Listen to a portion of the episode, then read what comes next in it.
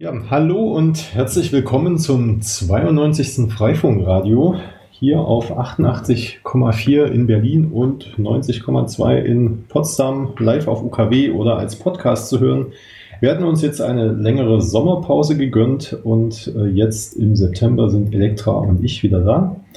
Und heute haben wir zu Gast Fabian äh, von Freifunk Franken, mit dem wir einfach über dessen Community plaudern wollen.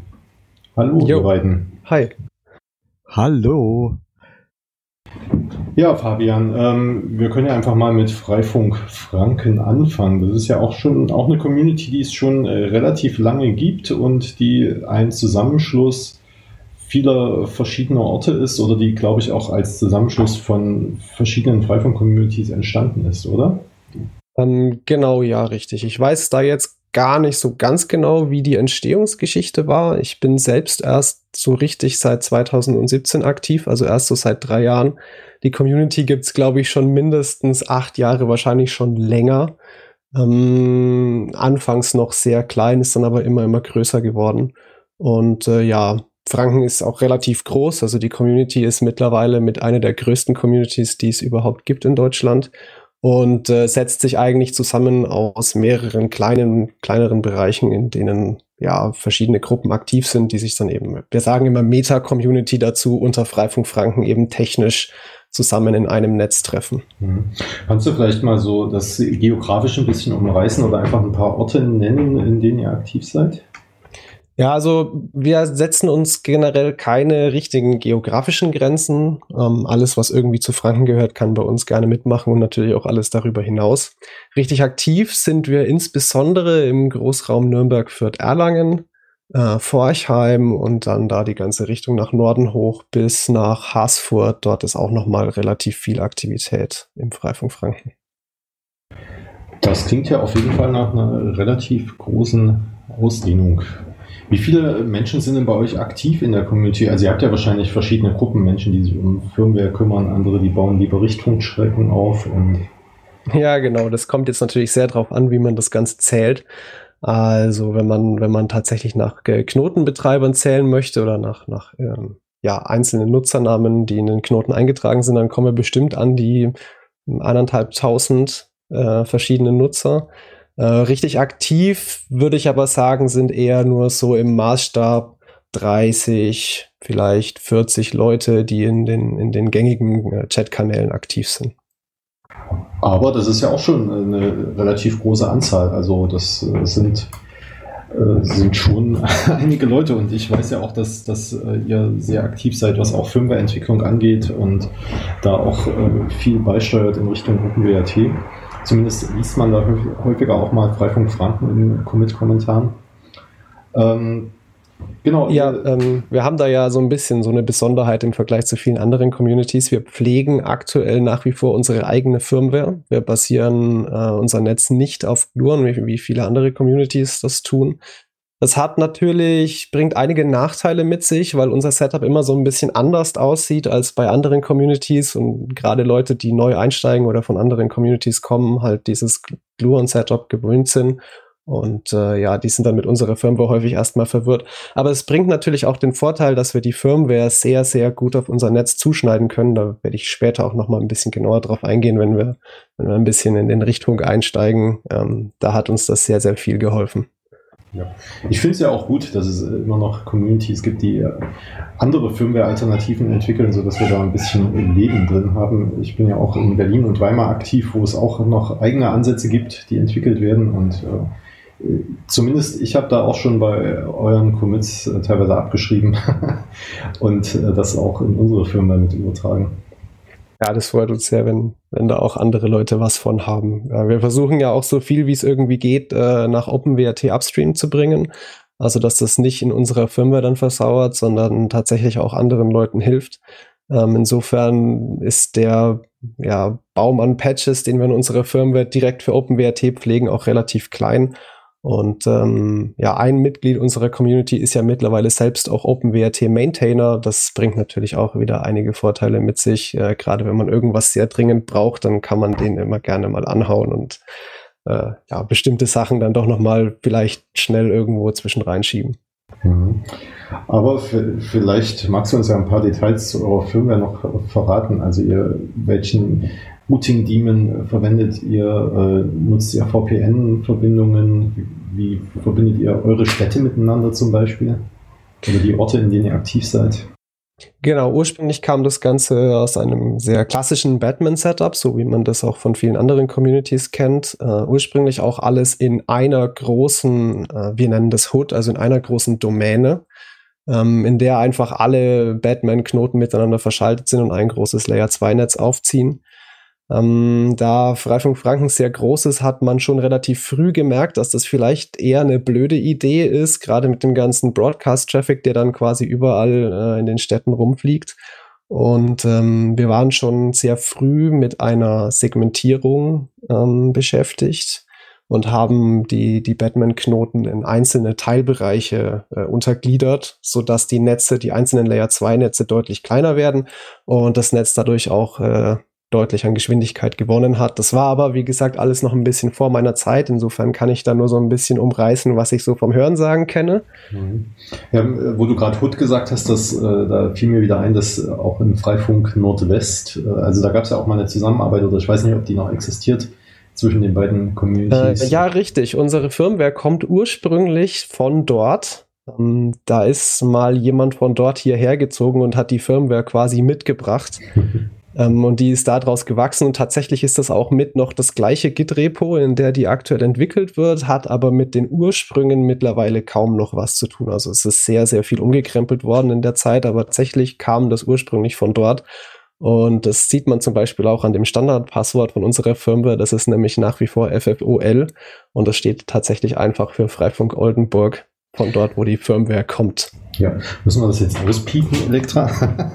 Und ein Passwort genannt? Ähm, tatsächlich nicht, weil das ist ja ein öffentlich ja. bekanntes Passwort. Ähm, okay. das, das ist mit Absicht öffentlich. Das ist halt nur da, damit die Knoten nicht ganz ohne Passwort rumhängen, was sie dann halt anfällig macht für, für sehr einfache Angriffe. Und äh, ja, man soll das Passwort natürlich auf jeden Fall unbedingt ändern. Also es steht überall öffentlich im Wiki. Genau, also ihr habt das Netzwerk segmentiert. Hm, wie ist es dann? Die Verbindung zwischen den Hoods, gibt es dann da mehrere Verbindungen zwischen den Hoods oder gibt es da jeweils nur eine? Weil das macht ja die Sache dann auch wieder schwierig.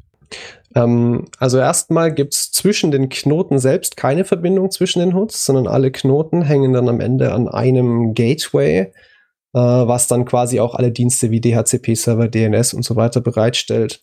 Um, ähm, und von dort aus geht es dann mit Layer 3 weiter, also ganz normal IP-Adressen und, und Netzen. Und dann wird quasi von dort aus zwischen den Hoods geroutet.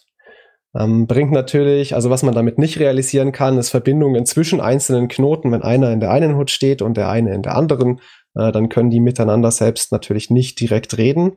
Das war anfangs auch ein Riesenproblem, weil wenn man da nämlich nicht aufpasst, dann machen die Knoten das trotzdem über das äh, Batman-Mesh und äh, dann gibt es, ja, es ist damals Loop genannt worden. Es ist eigentlich gar keine richtige Loop, aber es bringt halt einfach die beiden Layer 2 Netze zusammen und sämtlicher Traffic, der zwischen den beiden Layer 2 Netzen fließt, geht halt dann über dieses eine WLAN-Mesh.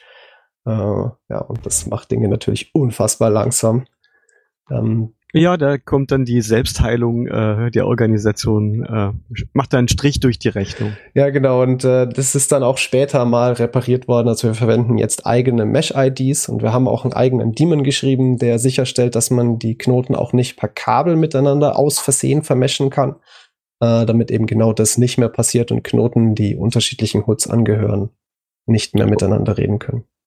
Und äh, wie groß das ist wahrscheinlich auch eine sehr schwierig zu beantwortende Frage, aber wie viel Mesh-Vernetzung gibt es tatsächlich? Also wie viel wird tatsächlich äh, durch Funk weitergereicht? Wenig, sehr wenig. Also das klassische Batman-Mesh, was wir, also was man jetzt so kennt mit äh, einfach äh, Batman auf dem gleichen Wi-Fi-Radio und halt mit eingebauten Antennen, äh, das geht der Erfahrung nach nicht besonders weit und wenn man es baut, auch nicht besonders schnell.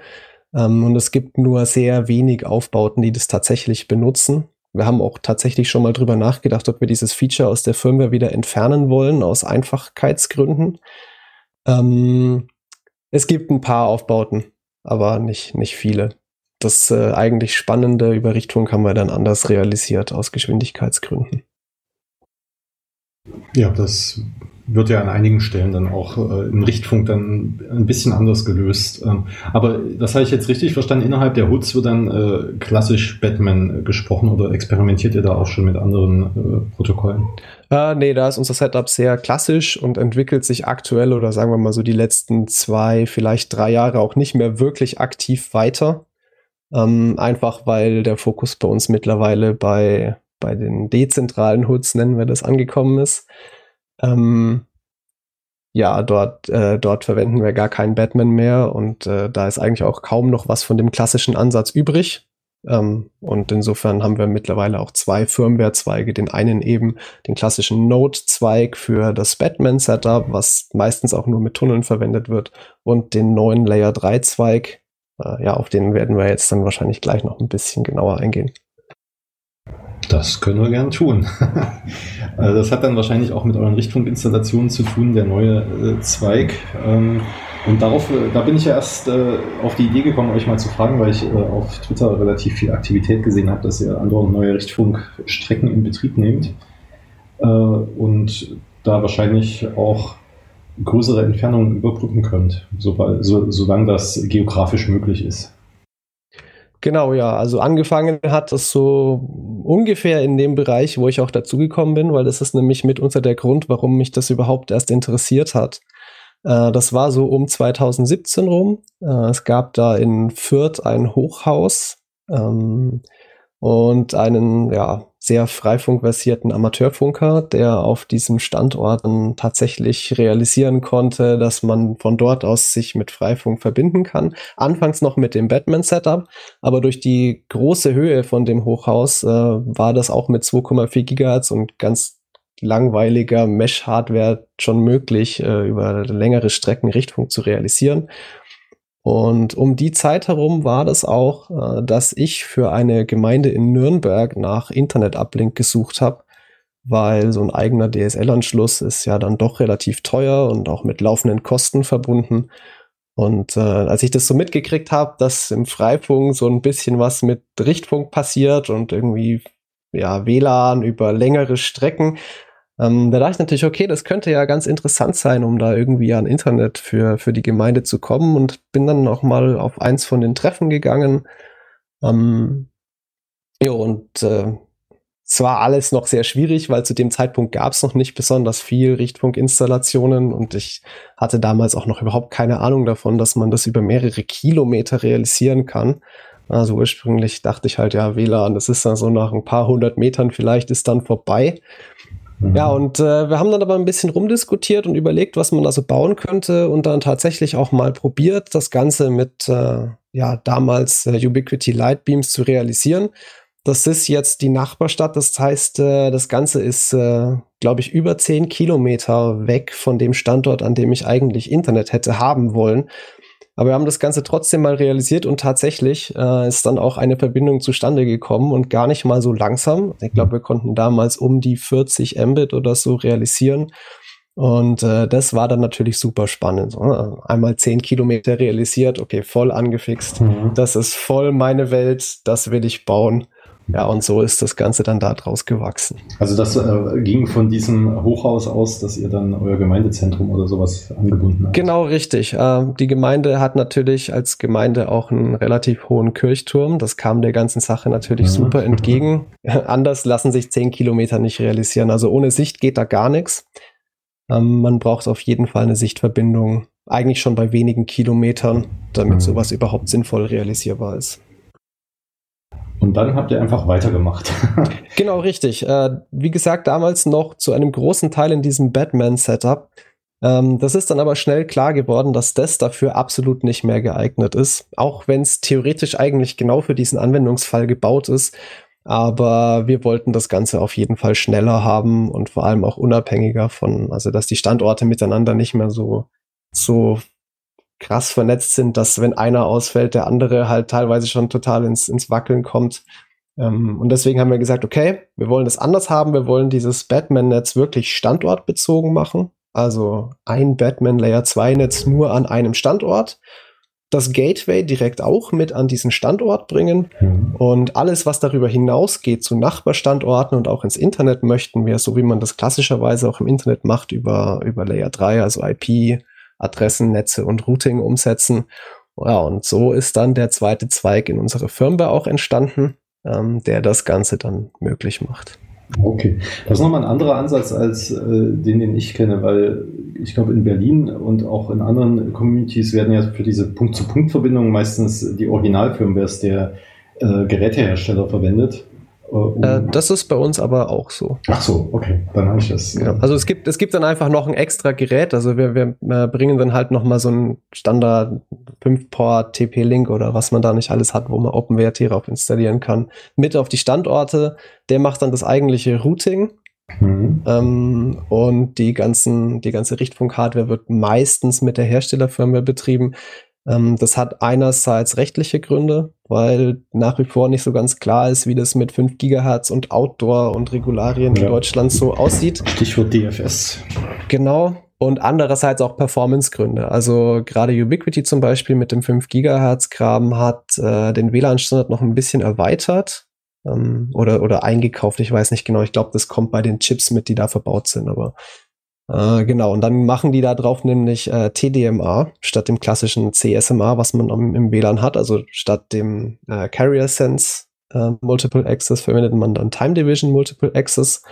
Ähm, und das ermöglicht gerade auch so Punkt zu Mehrpunktverbindungen, also wo an einem Access Point mehrere Clients dranhängen, das deutlich effizienter in der Luft zu gestalten, weil die Clients sehen sich ja alle gegenseitig nicht und wissen dann quasi auch von sich aus nicht, wann sie eigentlich nicht senden dürfen, weil sie das mhm. äh, Band dann in dem Fall komplett zubrüllen würden und dann gibt es halt jede Menge Kollisionen. Aber ihr tragt jetzt nicht die Routing-Tabellen von Hand ein, oder? Nee, genau. Das machen wir nicht. Das wäre auch mittlerweile absolut unrealistisch viel Aufwand. Ähm, wir verwenden jetzt stattdessen Layer 3 Routing-Protokoll und das heißt Babel. Ich weiß nicht, warum damals die Entscheidung darauf gefallen ist. Ähm, es ist aber im Großen und Ganzen äh, ein ähm, ein, ein Distance Vector Routing Protokoll. Äh, funktioniert also sehr ähnlich zu, zu vielen anderen Layer 3 Routing Protokollen auch. Und äh, ja, damit werden eben die Netze zwischen den einzelnen Standorten ausgetauscht. Und unsere Routing-Tabelle hat mittlerweile auch etwa um die zwei bis zweieinhalbtausend Einträge, glaube ich. Also es ist schon jede Menge, die man da von Hand sonst eintragen müsste. Und ihr habt gute Erfahrungen mit Babel gemacht. Äh, die Erfahrungen gehen deutlich, also sind sehr, ein sehr zweischneidiges Schwert. Ähm, einerseits ist Babel, also Babel ist ein sehr modernes äh, Routing-Protokoll. Es ist theoretisch auch zumindest, zumindest in der Theorie auch sehr, sehr schnell. Ähm, dadurch, dass es sehr neu ist, ist es aber auch nicht besonders weit verbreitet und gerade anfangs hatten wir in, immer wieder mal größere Probleme mit der, mit der Implementierung von dem Daemon. Äh, das betrifft sowohl Performance als auch diverse Bugs, die dann zu komischen Unerreichbarkeiten geführt haben. Ähm, einiges davon ist mittlerweile gefixt, also mittlerweile sind eigentlich nur noch äh, Performance-Probleme übrig geblieben und es gibt inzwischen auch eine zweite Implementierung im, im Bird-Routing-Daemon. Äh, der kann also auch das Babel-Protokoll sprechen. Dadurch ist das Ganze jetzt schon mal deutlich besser geworden, aber es hat nach wie vor immer wieder mal so kleinere Ecken und Tücken, wo man dann sich nicht ganz sicher ist, okay, habe ich jetzt Mist gebaut oder funktioniert der Demon mal wieder nicht richtig? Ähm, ja, aber ich meine, am Ende ist das Ganze halt ein Freifunk, das ist zum Basteln und auch ein bisschen zum Forschen natürlich. Und äh, da ist Babel eigentlich ein sehr, sehr interessantes und, und cooles Routing-Protokoll. Und wie sieht es mit der CPU-Last von Babel aus und äh, wie viel Overhead habt ihr da? Also solange nichts passiert im Netz, ist das alles voll im Rahmen. Also das Babel funktioniert im Großen und Ganzen so, dass es alle 16 Sekunden, glaube ich, einmal die ganze Routing-Tabelle durch das Netz brüllt und äh, dann der Daemon auf der anderen Seite das Ganze halt entsprechend im, im Linux-Kernel aktualisieren muss. Und es bringt noch so Triggered-Updates mit. Das heißt, wenn irgendetwas äh, signifikant im Netz sich verändert, dann hat das Babel die Möglichkeit, quasi auch zwischen den 16 Sekunden nochmal Routen zu aktualisieren. Das wird hauptsächlich für die Unreachable-Routen verwendet, die dazu da sind, um Loops zu verhindern, während das Netz sich gerade umbaut. Das sind aber leider auch genau die Routen, die uns voll auf die Füße gefallen sind. Ähm, das Problem ist nämlich, dass diese Triggered Updates dann sich quasi, also die werden durchs Netz geflutet als, ja, nicht als technischer Broadcast, aber die kommen quasi bei jedem Router dann am Ende raus. Und äh, das führt dann zu oder kann zu sehr, sehr vielen Aktualisierungen führen. Also wenn zum Beispiel ein Link wegbricht, über den sehr viele Routen gelaufen sind, dann müssen halt alle diese Routen plötzlich sofort aktualisiert werden. Und wenn da ein Router nicht hinterherkommt, dann kann das halt dazu führen, dass der dann wiederum irgendwelche Events verpasst, weitere Links un unerreichbar werden und das dann noch zu viel mehr Triggered Updates führt und das schaukelt sich dann so auf. Und auf den, gerade auf den langsameren Routern wird es dann gerne mal zum Problem, dass der dann einfach fünf Minuten nur noch am Rotieren ist und eigentlich gar nichts Sinnvolles mehr macht. Ähm, aber ähm, das Ganze ist mittlerweile relativ selten geworden und äh, mit einer besseren Implementierung, zum Beispiel im, im Bird Routing Daemon, ist das Ganze auch deutlich unproblematischer. Okay, ihr habt es nicht mit neuer Hardware erschlagen, sondern mit äh, besserer Software, oder? Ähm, ja, genau. Das ist eigentlich auch der einzige richtige Ansatz.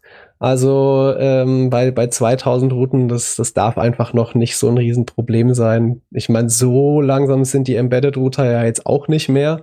Ja, die können irgendwie mehrere hundert Mbit in Software forwarden. Das, äh, das mhm. sehe ich einfach nicht ein, dass das da so ein, mit so einem Routing-Daemon nicht klarkommt. Also ja, das, das muss man an der Stelle einfach softwaretechnisch noch ein bisschen optimieren, dass die Kommunikation mit dem Linux-Kernel auch ein bisschen reduziert wird. Ähm, weil, also am Ende sind wahrscheinlich dann die, die ständigen Kontextwechsel das Problem. Da wird halt auch nichts gebuffert und so, sondern dieser Babel-Daemon oder die Referenzimplementierung davon, die, die spuckt halt einfach jede Route sofort in den Linux-Kernel, was halt zu einem Kontextwechsel führt und dann halt blockiert, bis der Linux-Kernel fertig ist mit Route aktualisieren und erst dann springt es wieder zurück und so weiter. Also da gibt's noch einiges zu optimieren.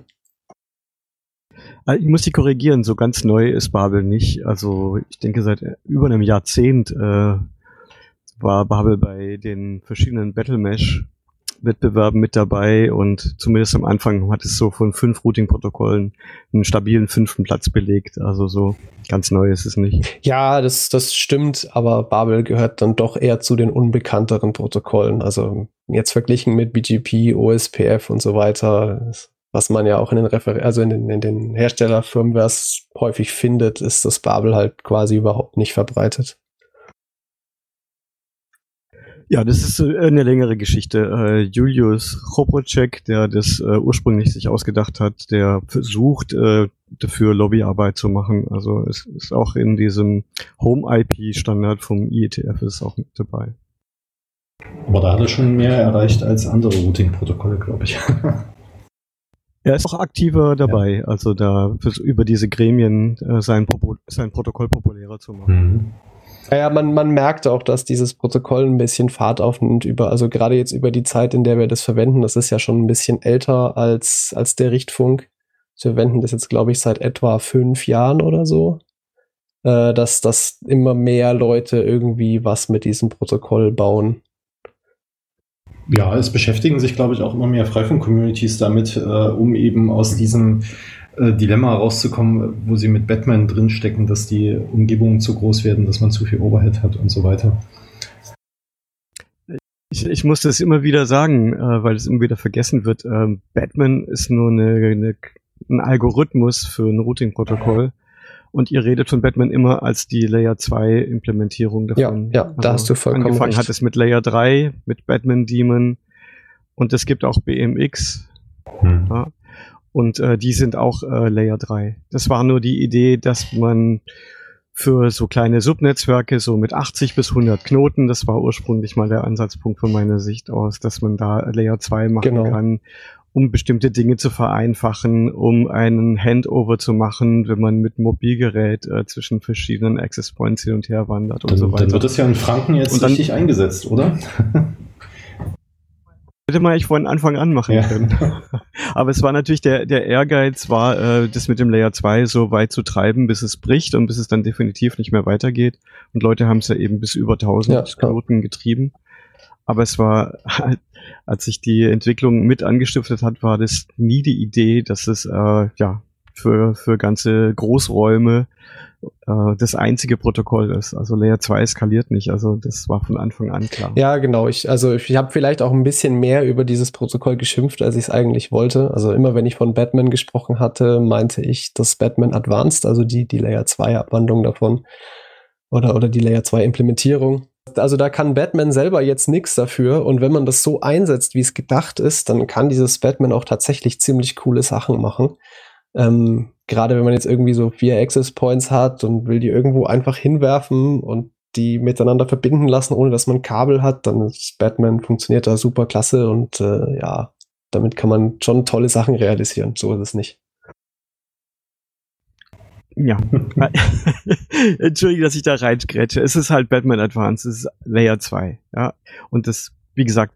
Aber es ist, hat eben dazu geführt, die Leute haben ein, ein Tool und dann versuchen sie, das Tool eben soll dann, soll dann alles erschlagen und das äh, kann es halt nicht. Aber es ist äh, viel sportlicher Ehrgeiz dahinter gewesen, das bis über 1000 Knoten zu treiben und das kann ich auch sehr gut verstehen. Der Ehrgeiz hat uns auch mit OLSR früher angetrieben und so weiter. Nochmal zurück zu euren Hoods. Äh, würden die dann langsam überflüssig werden oder braucht ihr die dann immer noch, wenn ihr das äh, mit Layer 2 und Layer 3 kombiniert, euer Netz? Ähm, also es ist ja jetzt so, dass die Hoods quasi dezentral zu den Gateways äh, oder äh, an die Standorte gewandert sind. Also so eine Hood ist jetzt dann quasi nur noch so groß wie die Access Points über einen Standort ah, okay. von der mhm. Größe. Ähm, das fahren wir aktuell aber parallel zu dem, zu dem klassischen Ansatz. Also wir haben nach wie vor ein, ein ja, mehr oder weniger zentrales System, äh, wo es eben die, die Gateways im Internet gibt und sich Knoten dorthin tunneln können und darüber dann eben Batman sprechen, das Ganze dann halt als reine Access Points realisieren. Ähm, das Ganze ist aber nicht mit unserem Richtfunknetz kompatibel. Also das ist einfach zweigleisig aktuell und ja, mhm. mal schauen, wo sich das in Zukunft so hin entwickelt. Und was ist jetzt euer Goldstandard für Richtfunk? Also wenn ihr jetzt heute eine neue Richtfunkverbindung aufbaut, was nehmt ihr dann dafür? Ähm, ja, es kommt ein bisschen auf die Entfernung an. Also kurze Strecken realisieren wir sehr gerne mit 60 Gigahertz seit einiger Zeit. Ähm, das Coole daran ist es, das baut man einfach hin und dann funktioniert es. Also man kann das fast wie ein Kabel betrachten. Das Ganze ist auch fast so schnell wie ein Kabel, also man kann da locker ein Gigabit drüber realisieren ohne Probleme. Ähm, man hat diesen Ärger mit DFS nicht, ähm, was auch dazu führt, dass Verbindungen deutlich stabiler werden, weil die nicht ständig wegen False Positives irgendwie auf einen anderen Kanal wechseln müssen. Ähm, und es ist halt einfach richtig schnell. Ähm, ja, und damit haben wir auch eine ganz, ganz wichtige Verbindung realisiert. Da bin ich bisher noch gar nicht dazu gekommen. Äh, am Ende muss das Ganze ja auch irgendwie immer ins Internet kommen. Und das ist auch in unserem Richtfunknetz lange so realisiert gewesen, dass dann am Ende halt ganz normale Endkundenanschlüsse da waren, über die dann halt zu irgendeinem Gateway im Internet getunnelt wurde. Ähm, weil man will das Ganze ja nach wie vor aus Haftungsgründen nicht einfach so bei sich zu Hause ins Internet fallen lassen. Ähm, das Ganze hat aber natürlich immer das Problem, dass das nie besser wird, als der Internetanschluss selber ist und man natürlich auch weiterhin immer von anderer Infrastruktur abhängig ist, ähm, weil das Ganze dann natürlich auch immer nur so gut funktionieren kann, wie eben der Internetanschluss von der Telekom oder vom Vodafone. Und äh, ja, so war lange schon unser Plan, dass wir uns unabhängiger machen wollen davon äh, und selbst quasi an die großen Internet-Austauschpunkte, also Internet, Internet-Exchanges kommen wollen und irgendwann hat sich dieser Wunsch oder dieser Traum tatsächlich auch mal realisieren lassen. Das war jetzt mittlerweile vor, ja, schon inzwischen über einem Jahr, ähm, dass wir an einen Standort gekommen sind, der einerseits eine Dark Fiber zu einem Internetknoten hat und andererseits aber auch für uns möglich gemacht hat, dass wir uns dort auf dem Dach platzieren und diese Verbindung dann mit unserem restlichen äh, Richtfunknetz verbinden können. Ähm, ja, genau. Das Ganze haben wir dann auch eben mit 60 Gigahertz realisiert, weil das nur sehr kurz ist. Also es ist eine Strecke mit eineinhalb Kilometer und eine Strecke mit nochmal etwa 500 Meter. Ähm, und darüber kommen wir jetzt eben auch tatsächlich mit Gigabit an unseren eigenen ja, Internetanschluss, könnte man sagen, am, am äh, Internet Exchange, nämlich in Nürnberg am, am NIX, am Nürnberger Internet Exchange. Und das Ganze macht uns jetzt natürlich nochmal deutlich unabhängiger, weil wir unser ganz, ganz eigenes Internet quasi über dieses Richtfunk verbreiten können, äh, ohne dass wir da jetzt von Tunneln oder von anderen Anbietern, also von, von klassischen äh, Consumer-Anschlüssen abhängig wären. Und der Link Fade Margin ist auf jeden Fall immer genügend, um auch bei so richtig schlechtem Wetter, dass es da auch noch stabil läuft. Ähm, es muss, also die 1,5 Kilometer Strecke, die leidet unter Umständen schon mal ein bisschen, aber es muss schon ordentlich schütten, dass, dass es reicht, um die tatsächlich abreißen zu lassen. Und selbst wenn das passiert, dafür ist unser Routing-Protokoll ja da, dann dauert es halt zwei, drei Sekunden, bis das, das Routing-Protokoll mitgekriegt hat und dann baut das das Ganze halt wieder auf irgendwelche anderen Verbindungen um was aktuell leider nach wie vor noch Tunnel sind, aber wir arbeiten weiterhin dran, auch eine, eine zweite unabhängige Verbindung zu diesem Internet Exchange zu bekommen, äh, dass eben auch im Regenfall äh, weiterhin schnelle Verbindungen unabhängig von großen Providern möglich sind. Okay, also über 1,5 Kilometer ist es dann doch nicht so stabil wie ein Kabel. Nee, also man, man muss dabei immer sich überlegen, wie stabil will man es eigentlich haben je nachdem, zu welchem Schluss man da dann kommt, also wenn man absolut sicher sein will, dass das eigentlich nicht abreißt, dann darf man eigentlich nicht über einen Kilometer gehen mit dem 60 Gigahertz, selbst mit den ganz großen Schüsseln. Wenn man damit klarkommt, dass es auch mal abreißt, wenn es regnet, dann kann man diese Verbindungen auch entspannt mit, ja, ich sag mal, zwei, zweieinhalb, drei Kilometer bauen oder eben mit den höheren Frequenzen. Ich glaube, das war hier im, im Freifunkradio ja schon mal Thema. Ubiquity hat eine neue Hardware rausgebracht, die auch höhere Frequenzen noch erlaubt, um die 70 Gigahertz. Äh, damit kommt man dann durch die geringere Sauerstoffdämpfung dann auch durchaus mal 6, 7, 8 Kilometer. Und das längste, was wir bisher mal zeitweise realisiert hatten, war um die 20 Kilometer. Das ist dann allerdings schon also da darf die Luft nicht mal feucht sein, damit das geht. Ne? Also das geht absolut nur dann, wenn, wenn die Bedingungen perfekt ja. sind. Und ähm, zu diesem 1,5 Kilometer Link habt ihr nicht einfach einen 5 Gigahertz Link dazu parallel gemacht, also der einfach nur als Redundanz daneben ist? Das hätte man realisieren können, haben wir aber nicht als notwendig erachtet, weil das passiert, wie gesagt, echt so selten, dass das abreißt dass das vollkommen im Rahmen ist. Also ich würde sagen, vielleicht zwei, dreimal im Jahr, dass es überhaupt abreißt. Und äh, dann halt für, weiß ich nicht, zehn Minuten oder so und dann ist schon wieder gut. Also äh, das äh, war unseres Erachtens nach total im Rahmen und da haben wir jetzt irgendwie nicht groß mit, mit 5 Gigahertz Hardware noch extra rumgetan. Das wäre sonst meine nächste Frage gewesen, in welcher Größenordnung dann tatsächlich diese Ausfälle sind. Ja, ich könnte noch erwähnen, die Bundesnetzagentur muss ja jetzt den äh, 6 Gigahertz Bereich auch freigeben. Ähm, da ist mir jetzt aber noch nicht klar, ob man da jetzt auch Outdoor nutzen darf, aber am Ende wird es wahrscheinlich drauf rauslaufen. Ähm, das kann ich euch schon ein bisschen genauer sagen, weil wir haben uns damit natürlich im Zuge unseres Richtfunknetzes auch ein bisschen damit beschäftigt. Und es ist leider so, äh, dass die 500 Megahertz Spektrum, die die Bundes Bundesnetzagentur dafür freigegeben hat, ähm, leider auch noch äh, für irgendwelche anderen Zwecke vergeben ist und äh, Outdoor dann nur mit sehr geringer Sendeleistung verwendet werden darf. Ich glaube, da geht es um irgendwie 14 dB äh, Isotrop-Äquivalent, also ERP. Mhm, also 14, ja, also effektiv abgestrahlte Leistung. Genau. natürlich gut, da, da, da sendest du dann halt mit weniger als 0 dBm, wenn du da eine 20 dB Antenne genau, richtig, hängst. Genau, und also äh, so als Maßstab, normalerweise sind wir im 5 Gigahertz so irgendwo zwischen 30 und 36 dBm EERP unterwegs. Also das ist für Richtfunk wahrscheinlich eher uninteressant, außer dass es halt ein bisschen mehr Spektrum bringt. Ähm, ja, man wird sehen, ja. äh, sowas äh, lockert sich dann im Laufe der Zeit wahrscheinlich noch auf. Genau, wir, wir finden es auf jeden Fall sehr schade, weil äh, in anderen Ländern, also gerade in, in Amerika, ist dieses 6 Gigahertz ja jetzt mit einem mit einem ganzen Gigahertz Bandbreite verfügbar und ich glaube auch Outdoor. Das ist natürlich für so Richtfunk schon nochmal sehr interessant dann. Aber ist es bei euch in der Gegend überhaupt ein Problem, wenn ihr da unterschiedliche Richtfunkstrecken jetzt mit 5 Gigahertz aufbaut, dass ihr da äh, Probleme kriegt mit anderen WLANs, dass sie euch stören? Wenig. Also es gibt immer wieder mal Frequenzen, die so gefühlt überhaupt nicht gehen, ähm, da wo irgendwas reinstreut, aber das ist eher die Minderheit. Äh, problematisch wird eher, dass wir mittlerweile Standorte haben, die selbst dieses 5 Gigahertz Spektrum alleine quasi komplett ausnutzen müssen. Ähm, und dann ist natürlich äh, Einstreuung ein richtig großes Problem, weil die Antennen, die auf dem eigenen Dach sind, ganz egal, wie viel Antennengewinn man an einer Antenne hat, äh, stört sich gegenseitig richtig heftig und äh, gleiche Frequenzen am gleichen Standort wieder zu verwenden, ist fast unmöglich. Das ist natürlich ist, ist ein No-Go. Aber dann nehmt ihr auch äh, 80 oder 160 Megahertz Breite? Äh, nee, eigentlich machen wir es eigentlich nie was über 40 Megahertz Breite, eher sogar um die 20. Aber es gibt mittlerweile wirklich große Standorte in Franken, gerade im Großraum Nürnberg für Erlangen mit, äh, weiß ich nicht, 6, 7, 8 Verbindungen aufwärts. Und äh, ja, dann wird es halt einfach trotzdem ein Problem.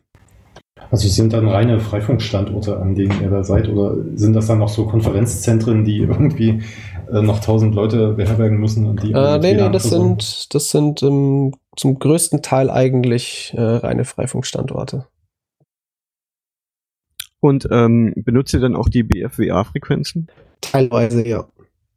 Ähm, da, wo das Ganze halt möglich ist, also speziell äh, Standorte, die sowieso schon ähm, über einen Verein mit äh, Standortüberlassung und so weiter äh, erschlossen sind, da ist das natürlich sowieso möglich. Und ansonsten gibt's auch über diesen Verein eben die Möglichkeit, äh, diesen Standort quasi äh, im Auftrag des Vereins zu betreiben und auch dann ist es eben möglich, diese BFWA-Frequenzen zu verwenden. Da merkt man auch ganz deutlich, dass das Rauschen da viel, viel niedriger ist als auf den anderen gängigen Outdoor-Frequenzen. Ähm, aber so richtig viel gewinnt man davon auch nicht, außer dass man halt ein bisschen mehr Spektrum zur Verfügung hat. Ja, also von meiner Seite wäre es das erst. Ich habe noch eine Vereinsfrage. Ja, ähm, gerne. Freifunk Franken hat ja äh, mal vor, vor, vieler, vor langer Zeit Geld gesammelt, um die Gemeinnützigkeit zu erkämpfen. Und jetzt ist ja die Möglichkeit geschaffen worden, dass Vereine, die Infrastruktur betreiben, auch gemeinnützig werden können, also die Freifunkinfrastruktur betreiben. Wie ist, weißt du zufällig, wie der Stand bei Freifunk Franken da ist? Ja, also der äh, im Freifunk Franken gibt es ja mehrere Vereine. F3 Netze ist einer davon. Das ist auch der, der das Geld gesammelt hat für, für die Erkämpfung der Gemeinnützigkeit. Es hat sich dann über die Zeit mehr oder weniger so ergeben, dass es dann am Ende doch politisch einfach so passiert ist, dass Freifunk mhm. eben gemeinnützig geworden ist. Ähm, es bedarf aber jetzt speziell beim F3-Netze noch einer Satzungsänderung, äh, damit das Finanzamt damit auch glücklich ist. Ja, das werden wir und, alle, äh, alle bestehenden Vereine haben, die das nicht in Genau, und, und deswegen ist das aktuell leider nach wie vor noch äh, Work in Progress, aber hoffentlich dann nach der nächsten Mitgliederversammlung durch. Sehr schön. Gut, äh, dann äh, sage ich vielen Dank an Fabian für die interessanten Sachen, die er uns erzählt hat. Und äh, wenn ihr Themen habt für das Freifunkradio oder ihr eure Community vorstellen wollt, meldet euch einfach, schreibt uns über Twitter an oder äh, über die Website radio.freifunk.net und dann können wir auch in euer Wohnzimmer kommen. Ja, freut mich, dass ich hier sein durfte. Dann ähm, bleibt mir nur zu sagen Tschüss. Ciao. Tschüss.